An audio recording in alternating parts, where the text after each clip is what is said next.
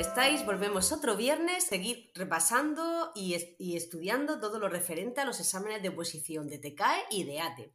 Vamos a dedicar el capítulo de hoy a las fracturas. Vamos a seguir eh, unos podcasts más con los primeros auxilios, así lo más breve posible, un repaso de las fracturas que existen, las preguntas de examen que ha habido y bueno, es un es un fragmento del tema de primeros auxilios muy fácil que lo vais a tener claro enseguida y os va a ayudar muchísimo y, vais a aprender ahora mismo lo que necesitáis aprender para ser competitivos en el examen y poder, y poder contestar las preguntas que os puedan salir.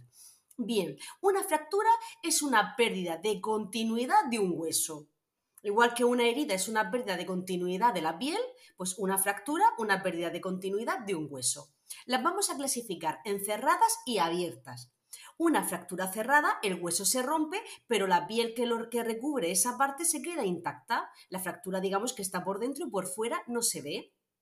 En una fractura abierta, la piel que recubre esa zona del hueso se rompe porque el hueso sale para afuera. Y ahí tendríamos una fractura abierta donde podemos ver el hueso y nos va a sangrar para afuera porque se ha roto la piel. Entonces, vamos a ver los tipos de fractura que existen. Le tenéis que echar imaginación. Si no, vais a tener que buscar en Google un poco la imagen porque puede costar un poco de trabajo. Bien, una fractura transversa es aquella en la que la fractura se va a romper, o sea, se va a romper el hueso de, de una punta a otra de manera transversal. Por eso se llama transversa. Lo contrario es una fractura lineal, a lo que solemos llamar fisura. ¿Vale? Donde el hueso se rompe en su totalidad, pero de arriba a abajo. Parecida, tenemos la oblicua compuesta, que es una fractura mm, en forma oblicua, ¿vale? De una esquina a otra, digamos, entre el centro del hueso, y la oblicua descompuesta es exactamente igual, pero hay un desplazamiento. Es decir, cada parte del hueso se desplaza de un lado a otro. Luego tenemos la fractura conminuta. La fractura conminuta es aquella que se nos hace añicos. Es muy típica cuando una caída de culete te rompes el coxis, la cursilla, y se queda como, como añicos, como si fueran piedrecillas. Eso sería en conminuta. Pregunta de examen de ATE ha sido la fractura de conminuta y la fractura en ala de mariposa. La fractura en ala de mariposa es una fractura típica en niños en la que se da una avulsión de un fragmento de un hueso. Es decir, ¿qué es una avulsión? Una avulsión, imaginar, por ejemplo, cuando en una caída un niño pierde un diente. ¿Vale? Se le cae un diente, se le cae con su raíz y todo. Una avulsión es una salida de algo eh, totalmente completo. Bien, cuando yo tengo una fractura en ala de mariposa, lo que tengo es eh, una fractura del hueso, puede ser transversal, puede ser oblicua, oblicua descompuesta, pero va a haber un fragmento de hueso que se rompe en su totalidad y como que se desplaza hacia un lado. ¿Vale? Un trocito de hueso que se sale fuera. Eso sería la fractura en ala de mariposa. Y ahora vamos a hablar de la fractura en tallo verde, que esta es también muy típica en niños. La fractura en tallo verde se produce cuando un hueso se dobla y se agrieta, en lugar de quebrarse por completo y separarse las partes. La fractura tiene una apariencia similar a lo que sucede cuando intentas quebrar una pequeña rama verde de un árbol, que se dobla pero no termina de romperse, pues bueno, la mayoría de las fracturas en tallo verde ocurren en niños menores de 10 años porque sus huesos son más blandos e inflexibles que los de un adulto. Entonces, ¿qué síntomas vamos a tener cuando eh, presentamos una fractura? Bueno, lo primero es el dolor y que aumenta con el movimiento, nos va a doler, la zona se nos va a inflamar, va a haber posible deformidad del miembro, va a haber crepitación, ¿qué es crepitación? El chasquido que puedan hacer los huesos, pues intentamos movilizar entre ellos. E impotencia funcional. Eso es que no puedes hacer la función que harías con ese miembro, por ejemplo, si nos hemos roto un brazo de manera normal. ¿Cuál es la actuación? ¿Qué vamos a hacer cuando tenemos una fractura? Bueno, lo primero es no mover la extremidad. Y que ha sido pregunta de examen, vamos a aplicar frío local, pero ojo, el frío sin contacto directo con la piel. Ya sabemos que el hielo también quema. Entonces pondremos frío en la zona. Ya sabéis que el frío siempre lo ponemos en, cosas agudas. en esguinces, en fracturas, en golpes, para disminuir la inflamación y disminuir el hematoma. El frío contrae y lo que hace es que los vasos sanguíneos se contraigan para que no expulsen mucha sangre y el hematoma y luego el dolor sea menos. Vamos a quitar, como dijimos con las, que, con las quemaduras, los anillos, los relojes, todo lo que apriete porque va a haber después una inflamación y nos costará. Vamos a inmovilizar la articulación. Ahora vemos cómo se inmoviliza o vamos a intentar explicarlo.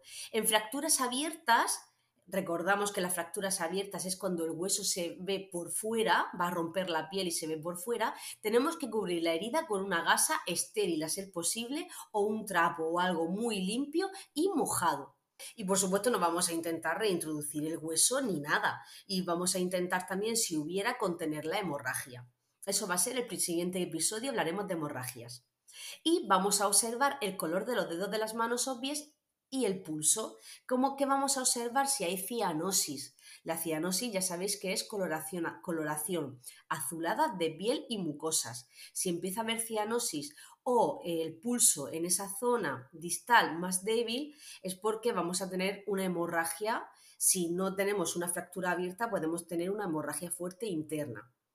Entonces, eh, en miembros superiores, cuando vamos a inmovilizar, siempre se hará con una férula rígida. Si no tenemos a mano una férula, podemos utilizar un libro, por ejemplo, una libreta. Yo cogeré, la podré acolchar, vamos a imaginar que me he roto el cúbito o el radio. Esos son los dos huesos que tengo en el antebrazo. El cubito al dedito. Y el radio es el otro, el que me da el pulso radial, el hueso que, que va dirigido hacia el primer dedo de la mano, el dedo gordo, ¿vale? El pulgar, el cubito y el radio. El cubito al dedito. Imaginar que me he hecho una fractura en esta zona del antebrazo. Entonces, si alguien está conmigo, me inmovilizará poniendo, podemos poner un pañuelo, algo blandito encima de un trozo de madera, de un libro, de una libreta, algo duro, algo rígido. Pondré el brazo en esa zona y se rodeará pues con una venda, con, otro pañuelo o con lo que tengamos. Siempre que vamos a inmovilizar un miembro, tengo que inmovilizar la articulación anterior y posterior. Es decir, me tiene que quedar inmovilizada la muñeca y el codo. Si por ejemplo lo que tengo es una fractura de algún dedo, lo que vamos a hacer es el dedo fracturado inmovilizarlo al lado de otro dedo sano. A eso se le llama sindactilia. Bueno, y si tenemos los miembros superiores, por ejemplo, en este caso como que me he roto el cúbito y el radio, lo que, lo que se puede hacer o lo que se debe hacer es un cabestrillo. A ver, en todo tipo de fracturas, de esguinces, de todo, para que no tengamos mucha inflamación y por tanto no tengamos dolor, el miembro o la zona eh, erosionada o herida tiene que quedar por encima del nivel del corazón. Por ejemplo, si yo lo que me he hecho es una fractura en el tobillo, un esguince grande de tobillo, ¿cómo puedo mantener el tobillo por encima del nivel del corazón? Pues muy fácil, me acuesto sobre un sofá y elevo el pie por encima de un, par de cojines. Y ya si estoy acostada, el pie encima de un par de cojines ya lo tengo por encima del nivel del corazón. En el caso de miembros superiores, de los brazos, me hago un cabestrillo para tenerlo en alto lo mayor posible al corazón. ¿Vale? Y entonces el cabestrillo, pues bueno, pues hay cabestrillos que ya venden en las farmacias hechos o podemos intentar hacerlo con un pañuelo. Y ya está. El tema de fracturas ya ha quedado visto. Espero que habéis visto que ha sido muy cortito, muy rápido y lo tenéis todo. Ahora os voy a hablar de algo que me interesa mucho y que me gusta mucho y que creo que es clave para cuando decidimos estudiar una oposición o cuando, queremos hacer cualquier cosa de nuestra vida. Y se me ocurre el anuncio de Nike que dice Just do it, que significa hazlo. Lo que el anuncio no te dice es que los seres humanos estamos programados para resistir a hacer cosas. Nos pasa a todos. Sabemos que tenemos que hacer algo, pero que si lo hacemos y que si lo hacemos habrá un impacto positivo en nuestra, en nuestra autoestima y en los resultados del examen. Ese tema que tengo que repasar, esos temas que tengo que aprender, ese test que tengo que hacer, en fin. Pero no lo hacemos hay una fuerza, una energía que nos impide hacer lo que sabemos que tenemos que hacer. Steven Pressfield, el escritor del famoso libro Los 300, describe este concepto de manera brillante. dice que el hombre tiene limitaciones biológicas que están validadas desde tiempos de la prehistoria, pero que aunque con los tiempos actuales han dejado de ser válidas, nos siguen controlando. Y es que antes, cuando no había mucho alimento, las personas tenían que ahorrar energía, porque no, les sobraba la comida, tenían que ahorrar energía. Claro, eso ahora no nos vale, pero seguimos con esa limitación biológica de hace tantísimo tiempo. Nuestros mecanismos biológicos lo que quieren es mantener la homeostasis, que es un estado de estabilidad sin cambios. En otras palabras, mantener el equilibrio, que es lo que significa homeostasis, mantener nuestro equilibrio interno. Entonces es importante entender primero lo que te va a frenar cuando decides que vas a prepararte una oposición. Y el primer freno es que eres tú. Por eso no puedes subestimar el reto de la organización y llevar a cabo la acción. Tu primer paso es entender el tamaño del reto y entender que sin la acción es que no tienes posibilidades de aprobar. Y es en la acción donde empieza la magia. Steve, Jobs decía, para mí las ideas no tienen valor a menos que se ejecuten. La ejecución es lo que vale millones. Entonces, si tú estudias, te vas a poner por delante de tus competidores que no van a estudiar nada, porque una cosa es decidir o tener la idea de voy a estudiar o voy a preparar otra posición y otra es hacerlo y de verdad. En resumen, podemos afirmar que los seres humanos estamos programados para resistir la acción. La realidad es que sin la acción las mejores intenciones no valen para nada. La magia empieza con la acción y para estudiar bien necesitas una estructura y un método.